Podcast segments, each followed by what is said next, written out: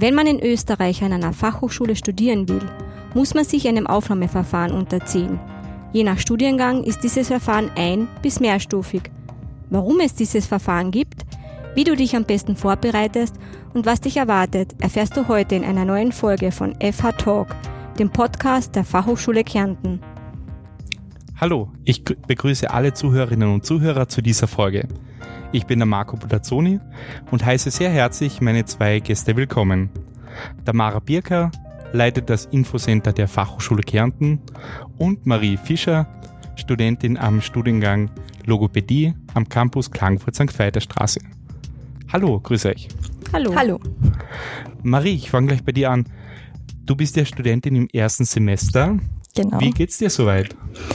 Ähm, der Wahl geht's mir sehr gut, muss ich sagen. Also wie du gesagt hast, ich bin ja noch im ersten Semester, da habe das gerade abgeschlossen. Ich komme jetzt bald ins zweite. Ähm, aber mir gefällt sehr gut im Moment. Ähm, wir haben im Moment sehr viel Theorie natürlich noch, ähm, sehr theorielastig, sehr viel zum Lernen gewesen, jetzt sehr viel neues Wissen, was wir uns da angeeignet haben. Aber ich freue mich schon total aufs zweite Semester, weil ja sehr viel Praktisches dazukommt. Das erste Praktikum steht an im Sommer und wir werden viel praktische Unterrichtsfächer haben, wo ich schon sehr gespannt bin, was da noch auf mich zukommt. Was hat denn so bis jetzt am besten gefallen? Was waren so deine Highlights bis jetzt? Oh, ich habe jetzt kein bestimmtes Highlight, aber wir haben ähm, eben sehr viel diese ganzen Basis-Anatomie-Sachen gehabt, ähm, Latein mit Terminologie eben im Gesundheitswesen, ähm, was ja sehr viel Neues war. Ähm, was aber sehr, sehr spannend war, finde ich, ähm, was ja ein großer Teilbereich war, war Linguistik, also Sprachwissenschaften in der Logopädie, ähm, was auch sehr viel war, aber total spannend und hat mir sehr gut gefallen. und natürlich auch einfach das, dass man ähm, neue Leute kennengelernt hat. Also wir haben da eine Gruppe von Studentinnen, wir verstehen uns sehr gut und wir haben da, glaube ich, ein sehr gutes Klima im Studienalltag geschaffen. Sehr schön. Du studierst ja in Klagenfurt. Genau. Warum hast du dich genau für die FH Kärnten entschieden? Es gibt ja mehrere Fachhochschulen in Österreich, die Logopädie anbieten. Ähm, um ganz ehrlich zu sein, ich wollte einfach nicht weg von Kärnten. ähm, ich lebe da in Verkirchen in Kärnten, ich bin da aufgewachsen und ich bin einfach sehr heimatverbunden und ein totaler Familienmensch und ähm, ich wollte nicht wegziehen, weshalb ich mich einfach entschieden habe, dass ich es nur auf der FH Kärnten probiere und Gott sei Dank auch geschafft habe. genau. Großartig. Wenn wir gerade beim Thema Bewerbung sind, wenn du dich an der FH Kärnten beworben hast, bist du ja an der Tamara nicht vorbeigekommen. Tamara, warum? Naja, an mir persönlich ist sie nicht, nicht vorbeigekommen, sondern an meinen Kolleginnen. Ähm, ja, das FH Kärnten Infocenter ist zuständig für das Bewerbermanagement, vor allem im Bereich des Gesundheitswesens. Wir machen aber auch Interessentenmanagement und ähm, eben, wie gesagt, im Raum äh, oder im Zuge des Bewerbermanagement die ganzen Aufnahmeverfahren, über die wir heute reden.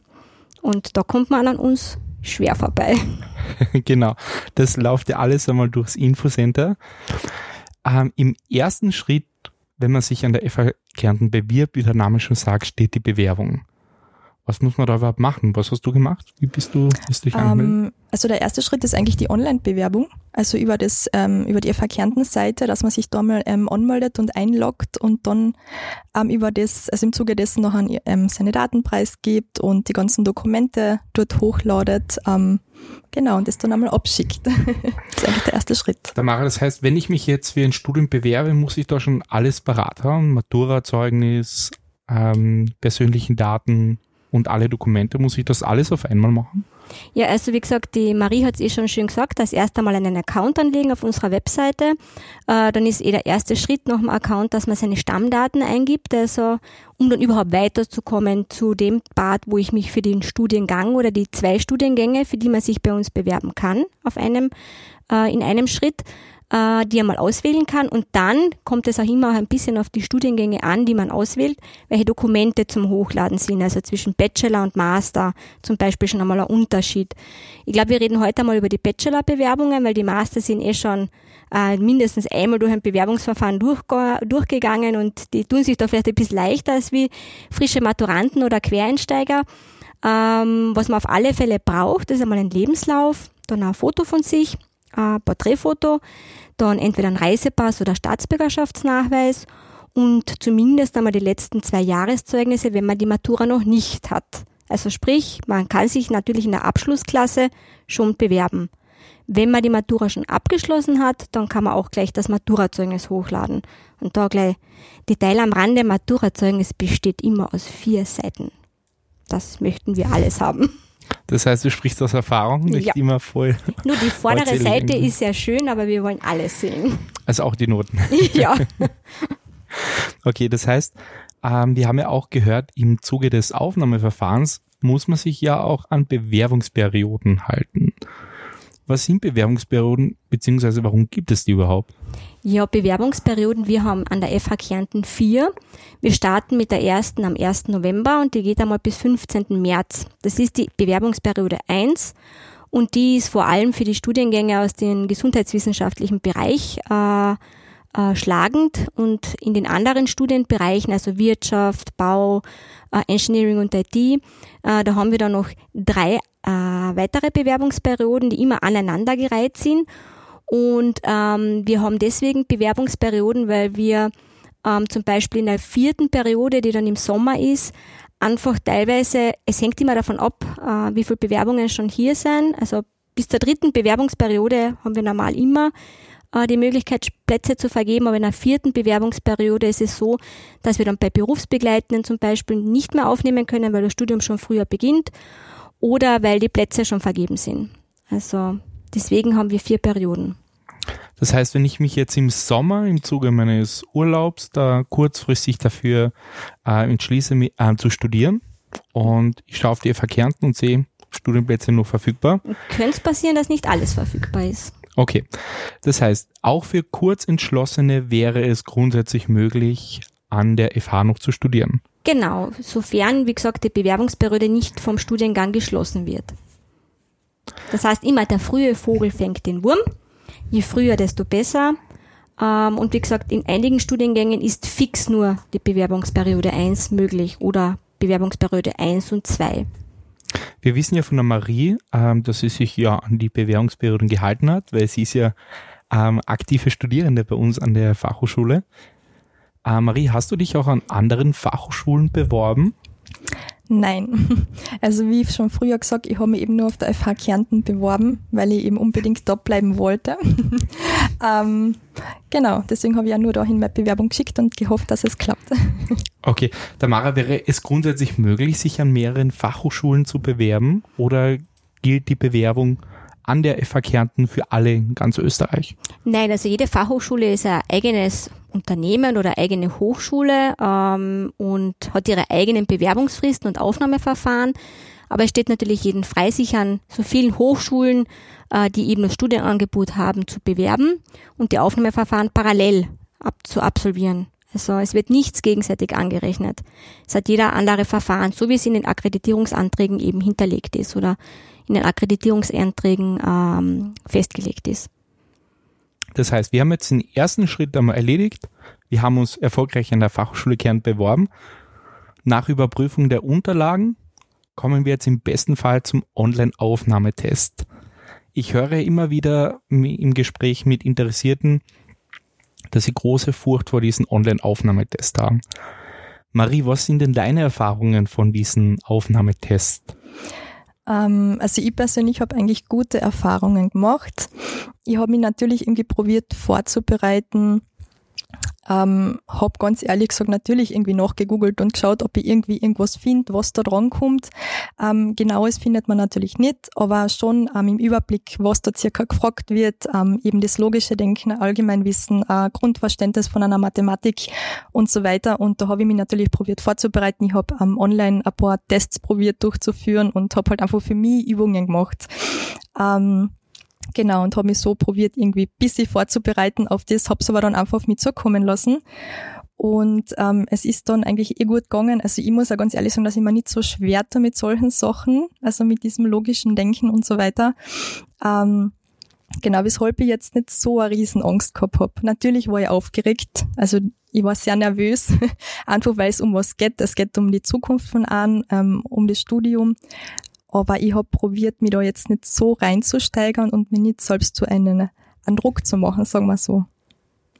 sicherlich ein guter Tipp. Vielleicht sind jetzt die einen oder anderen schon etwas beruhigt, nachdem sie das gehört haben. Tamara, du betreust ja diese Tests, du bist ja auch in der Organisation dabei, also bis diese Tests überhaupt durchgeführt werden. Was steckt denn da dahinter, beziehungsweise was ist euer Gedanke dabei? Also wir haben ja an der FH Kärnten nicht in allen Studiengängen Aufnahmetests. Äh, es ist grundsätzlich immer ein kognitiver Test. Also die Marie hat gesagt, sie hat ein bisschen gegoogelt, was man da machen kann.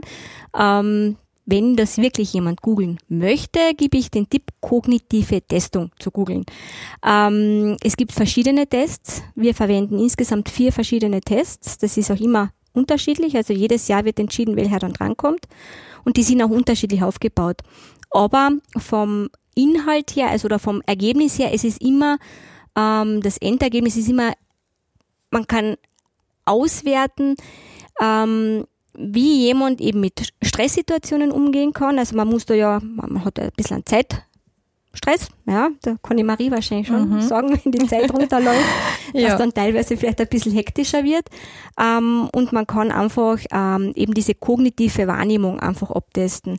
Ähm, landläufig, wir, wir sagen es nicht gern, ja, landläufig läuft sowas immer, oder sagt man halt, es ist ein Intelligenztest, ist es aber so gesehen. Also wir, für uns ist es nicht ein Intelligenztest, sondern es ist eine kognitive Testung. Man kann sich schon etwas darauf vorbereiten, also man kann sowas auch trainieren bis zu einem gewissen Grad, aber man kann es eigentlich wenn man das System dahinter nicht versteht, kann man es einfach nicht lernen und nicht trainieren. Also man muss es schon verstehen. Das heißt, wenn ich jetzt dieses Aufnahmeverfahren mache und unbedingt einen dieser streng limitierten Studienplätze haben möchte, welchen Tipp kannst du da mitgeben? Äh, die Marie hat eigentlich eh schon einen sehr guten Tipp gegeben, sich selbst nicht zu viel Druck zu, nehmen, äh, zu geben und da mit Ruhe reinzugehen. Ähm, weil ich glaube, wenn man mit Ruhe dorthin sitzt, dann ist man viel konzentrierter, als wenn man schon total nervös dort reingeht.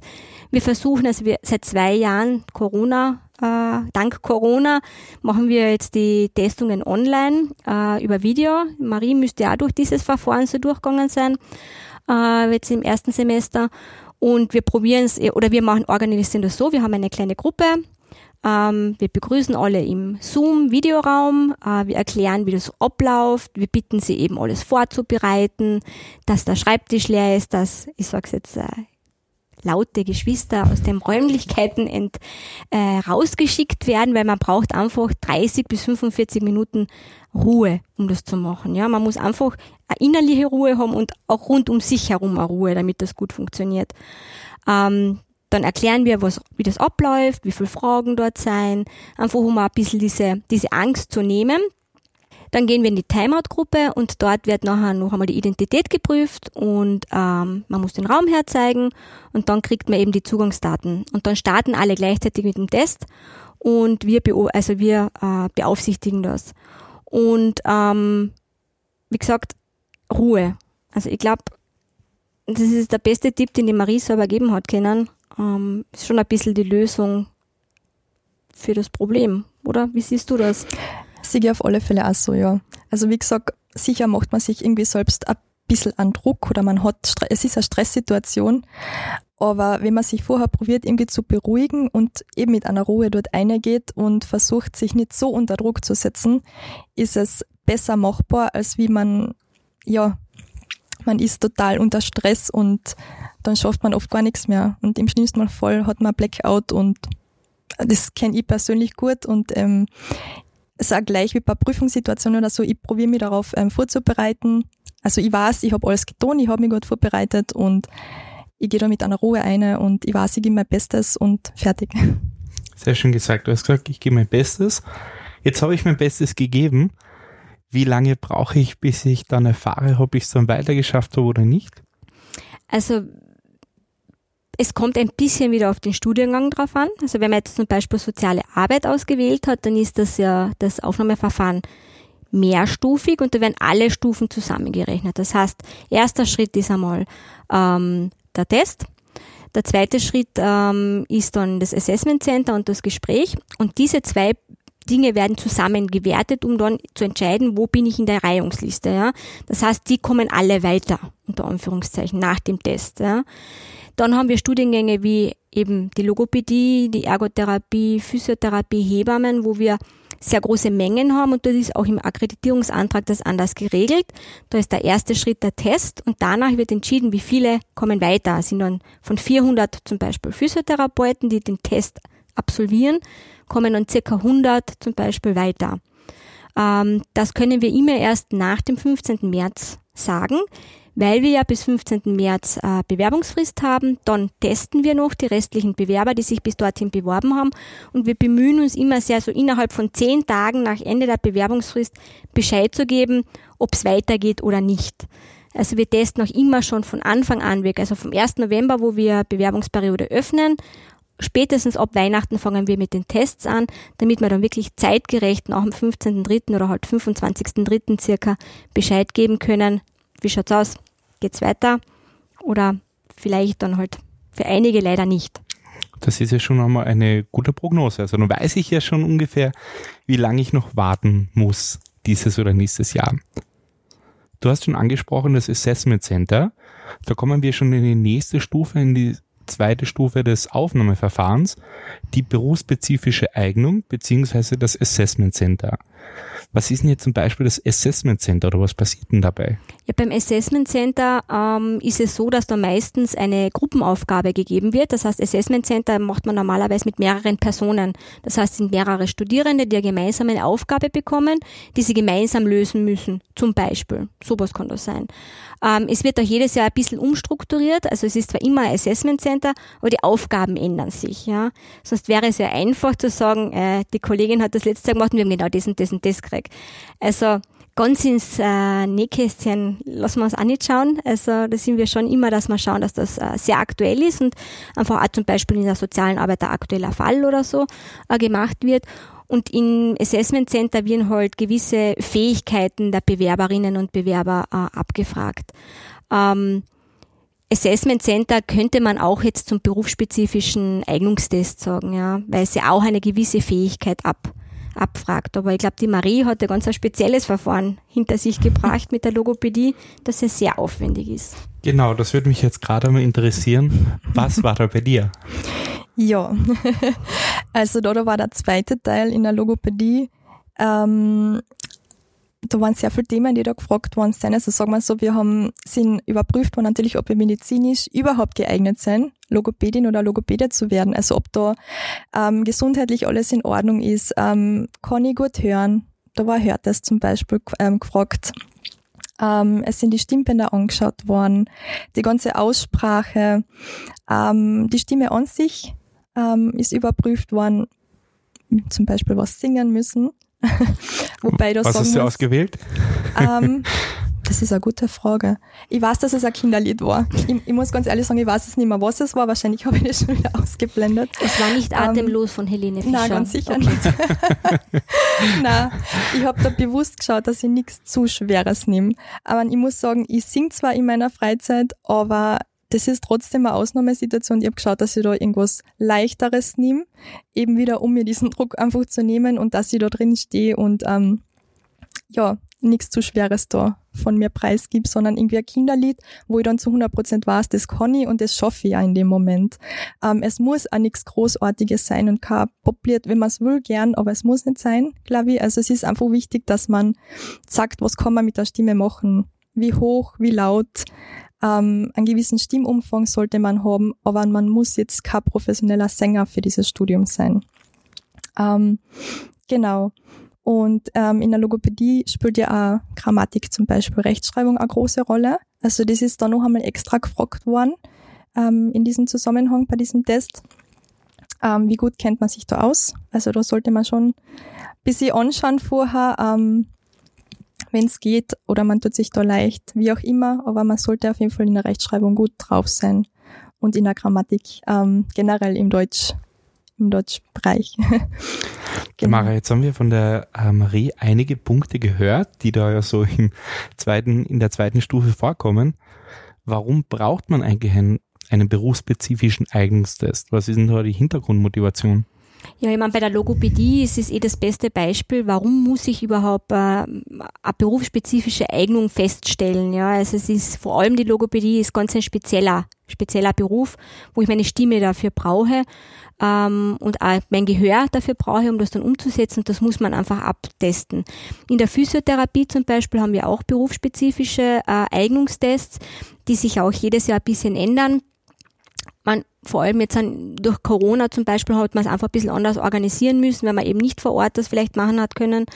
Aber grundsätzlich ist es so, in der Physiotherapie ähm, sollte man schon ein bisschen eine, körperliche Eignung mitbringen. Ja? Also Spotchat, wie man so schön auf Kärntnerisch sagt, sollte man nicht sein. Ja? Äh, man sollte eine, eine Empathie für Menschen mitbringen. Ja? Also Radiologietechnologie zum Beispiel äh, gibt es bei der oder beim Aufnahmegespräch, wenn es vor Ort gewesen ist, ja, hat es eine Aufgabe gegeben, sie sollen den Patienten reinbringen. Es klingt jetzt dann vielleicht nicht sehr spektakulär, diese Aufgabe, ja, aber es kann schon recht spannend werden, wenn man jemanden sagt, er soll, er ist dafür zuständig, diesen Patienten hin, in den Raum reinzuholen. Also man sollte dann vielleicht nicht ausgehen und sagen, da Herr Huber, bitte, um es jetzt dann einmal so ein bisschen übertrieben zu sagen, also man sollte da schon auf den Patienten hingehen, sich Zeit nehmen. Also man muss, das muss einem schon liegen. Vor allem im gesundheitswissenschaftlichen äh, Bereich sollte man mit Menschen können. Und zwar sehr gut können mit Menschen. Definitiv. Für alle, die jetzt für alle Zuhörerinnen und Zuhörer, die jetzt noch dabei sind und sich denken, oh mein, Gott, Gott, ich möchte jetzt ja eigentlich ähm, was Technisches oder etwas im betriebswirtschaftlichen Bereich studieren. Wie schaffe ich das Aufnahmeverfahren? Da haben wir jetzt gute Nachrichten, weil wir sind zum letzten Punkt gekommen. Das ist nämlich das Aufnahmegespräch. Ein Punkt, der sich über alle Studiengänge ähm, zieht, beziehungsweise der Teil im Aufnahmeverfahren, der auf jeden Studiengang übermünzbar ist. Tamara, was passiert jetzt im letzten Schritt oder wie kann man sich dieses Aufnahmegespräch vorstellen? Also das Aufnahmegespräch ist äh, am besten beschrieben wie ein Vorstellungsgespräch. Das heißt, ich interessiere mich für, in dem Fall für einen Studiengang. Ähm, ich beschäftige mich mit dem Inhalt des Studiengangs, ich beschäftige mich mit dem äh, Berufsbild danach. Also wenn man sich für ähm, zum Beispiel für Maschinenbau bewirbt, sollte man schon wissen, was macht der Maschinenbauer dann oder für Architektur oder für Bauingenieurwesen äh, oder Wirtschaft. Da sollte man sich damit beschäftigen, was mache ich im Studium und was kann ich damit danach machen, weil ich werde dann noch gefragt, ähm, was, sind, was ist deine Motivation, dieses Studium zu machen? Ähm, ich gehe davon aus, die Marie sollte auch ein Gespräch gehabt haben danach und sie haben die sicherlich genau gefragt, warum magst du das machen? Was ist dein, was ist dein Ziel? Ähm, wie stellst du dir das vor? Und äh, bringst vielleicht schon irgendein besonderes Wissen oder irgendwas mit, ja. Also, wenn ich mich um einen Job bewirb, muss ich auch wissen, was ich dann dort machen werde. Und das sind doch drei Jahre in dem Bachelor äh, meiner Zeit, die man da ähm, verbringt. Und da sollte man schon mit äh, Elan und äh, mit einer Motivation, glaube ich, machen, weil es dann einfach viel mehr Freude macht, als wie da vielleicht die 0815 Partie runterzudrehen. Ähm, ja, Motivation ist, glaube ich, sicherlich eines der wichtigsten Dinge im Vorstellungsgespräch oder im Aufnahmegespräch. Das heißt, ich bin jetzt grundsätzlich motiviert für ein, ich nehme mal ein technisches Studium. Wenn ich jetzt zum Beispiel eine nicht technische Vorerfahrung habe, Ganz wichtig. Jeder ist willkommen. Man braucht überhaupt keine Angst haben vor dem technischen Studium. Das sollten wir hören. Also es sind keine Vorkenntnisse notwendig. Wenn man sich entscheidet, ich will jetzt weiß ich nicht, komme aus der HBLA zum Beispiel ähm, oder aus der HLW, heutzutage heißt das ja HLW, ähm, da stehen alle Türen offen. Also angefangen von äh, Netzwerktechnik und Kommunikation in Informationstechnologie oder Bauingenieurwesen, nachhaltiges Baum äh, Immobilienmanagement, Wirtschaft, wirklich alles. Also man braucht keine technischen Vorkenntnisse oder Programmierkenntnisse. Das lernt man ja alles bei uns. Das Bachelorstudium ist ein Grundstudium und wir geben das Handwerkszeug mit. Das heißt, auch wenn ich jetzt zum Beispiel berufsbegleitend studieren möchte und vielleicht schon etwas länger von der Schulbank weg bin, habe ich jetzt grundsätzlich keine Probleme. Na, überhaupt nicht. Also zum Beispiel gutes oder ein gutes Beispiel ist in Engineering und IT. Da haben wir unsere FH Add-on-Kurse vor Studienstart mit Mathematik und Informatik, die einfach für vielleicht für diejenigen, die noch gar keine Vorerfahrung haben, ähm, da mal reintauchen können und die ersten Grundlagen lernen. Äh, oder wenn vielleicht die Schule schon länger her ist, also für Quereinsteiger oder, oder Späteinsteiger, äh, die dann einfach wieder mal die Mathematik ein bisschen wiederholen, damit es halt ähm, nicht so weit weg ist. Und auch zum Beispiel im Bereich äh, Bau und Architektur, da gibt's die Brückenkurse und den äh, den ich immer sehr, persönlich sehr spannend finde, den Lehrbauhof, ähm, wo man einfach die ersten äh, Schritte vor dem Studium ähm, mitbekommt. Das, ist, sind alles Angebote, die kostenlos sind, äh, die jeden freistehen, teilweise digital, teilweise vor Ort. Also normal kann man das wirklich sehr gut äh, in seinen Sommerablauf äh, integrieren. Alle Infos zu diesem Sonderangebot geben wir noch in die Shownotes dazu, gerne nochmal zum Nachschauen. Vielleicht Entschuldigung, dass ich dich noch unterbreche.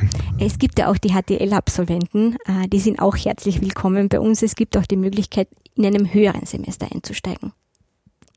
Alle Infos dazu geben wir auch zusätzlich noch in die Shownotes zum Nachlesen. Wir sind schon so ziemlich am Ende. Marie, abschließend noch. Gibt es so einen Tipp, den du heute gerne einen Zuhörer oder Zuhörerin noch mitgeben möchtest, wo du sagst, hätte ich das vorher gewusst, hätte ich es vielleicht ein Stück besser gemacht? ähm, ja, Tipps. Also ich habe eh vorher schon gesagt, ich glaube, es ist echt wichtig, sich selbst keinen Druck zu machen, nicht, sich nicht zu sehr einzusteigern, sich natürlich vorzubereiten, was geht, ähm, schauen, dass man sein Bestes gibt, aber wenn es irgendwie nicht klappt, warum auch immer, sich da nicht einsteigern. Es ist schlimm in dem Moment, aber ich sprich aus Erfahrung, ich habe es auch nicht beim ersten Mal geschafft, bin ich ganz ehrlich. Und ich glaube, es ist wichtig, einfach nicht aufzugeben. Und wenn man es wirklich will, beschäftigt man sich ja damit. Man weiß dann, was auf einen zukommt ähm, und bereitet sich dann auch ganz anders vor. Und auch fürs Gespräch zum Beispiel, ich glaube, es ist ganz, ganz wichtig, dass man, ist vielleicht leichter gesagt, aber dass man einfach ähm, dass du du selbst bist einfach, dass das ähm, authentisch ist, was du da sagst und von dir preisgibst und jetzt nicht irgendwie übertreibst oder irgendeine Floskeln auswendig lernst oder so, sondern, das hat Edith Tamara schon gesagt, die informierst, was ist in dem Studium, was machst du danach und dass man sich schon ein bisschen grob auskennt, was mache ich da dann eigentlich und für was bewerbe ich mich da. Mit diesem schönen Statement äh, beenden wir auch schon die heutige Session. Dankeschön an euch beide, dass ihr da wart. Alle Informationen jetzt rund noch ähm, rund ums Aufnahmeverfahren geben wir nochmal in die Shownotes dazu. Wir verabschieden uns von dieser Folge und bedanken uns und freuen uns auf das nächste Gespräch. Sie hörten FH Talk, eine Podcast-Produktion der Fachhochschule Kärnten. Dieses Podcast-Format wurde konzipiert von Josef Anibas, Petra Bergauer und Markus Kraxner. Aufnahmetechnik, Mix und Mastering Franz Philipp Kraushofer. Postproduktion und Shownotes Marco Budazzoni. Redaktion und Moderation Marco Budazzoni. Publishing Hannes Klingberg und Mario Wehr unter der Nutzung von WordPress und Bottler. Die Signation stammt aus dem Freesound Project www.freesound.org und wurde von Samuel gestaltet. Wir freuen uns über Ihr Feedback zu dieser Episode. Entweder über die Kommentarfunktion auf der FA Talk Podcast Website, über unsere Präsenz in sozialen Medien oder per E-Mail an podcast.fh-geernten.at. FA Talk ist unter einer Creative Commons Namensnennung nicht kommerziell 4.0 international Lizenz lizenziert. Das bedeutet, dass Sie den Podcast teilen und weiterverbreiten dürfen, wenn explizit auf die Originalquelle FH Talk verwiesen wird und keine kommerzielle Nutzung erfolgt. Ebenso ist ein ausdrucksweises Zitieren unter der Nennung der Quelle FH Talk möglich. Weitere Informationen zu Creative Commons Lizenzen finden Sie im Internet unter www.creativecommons.org.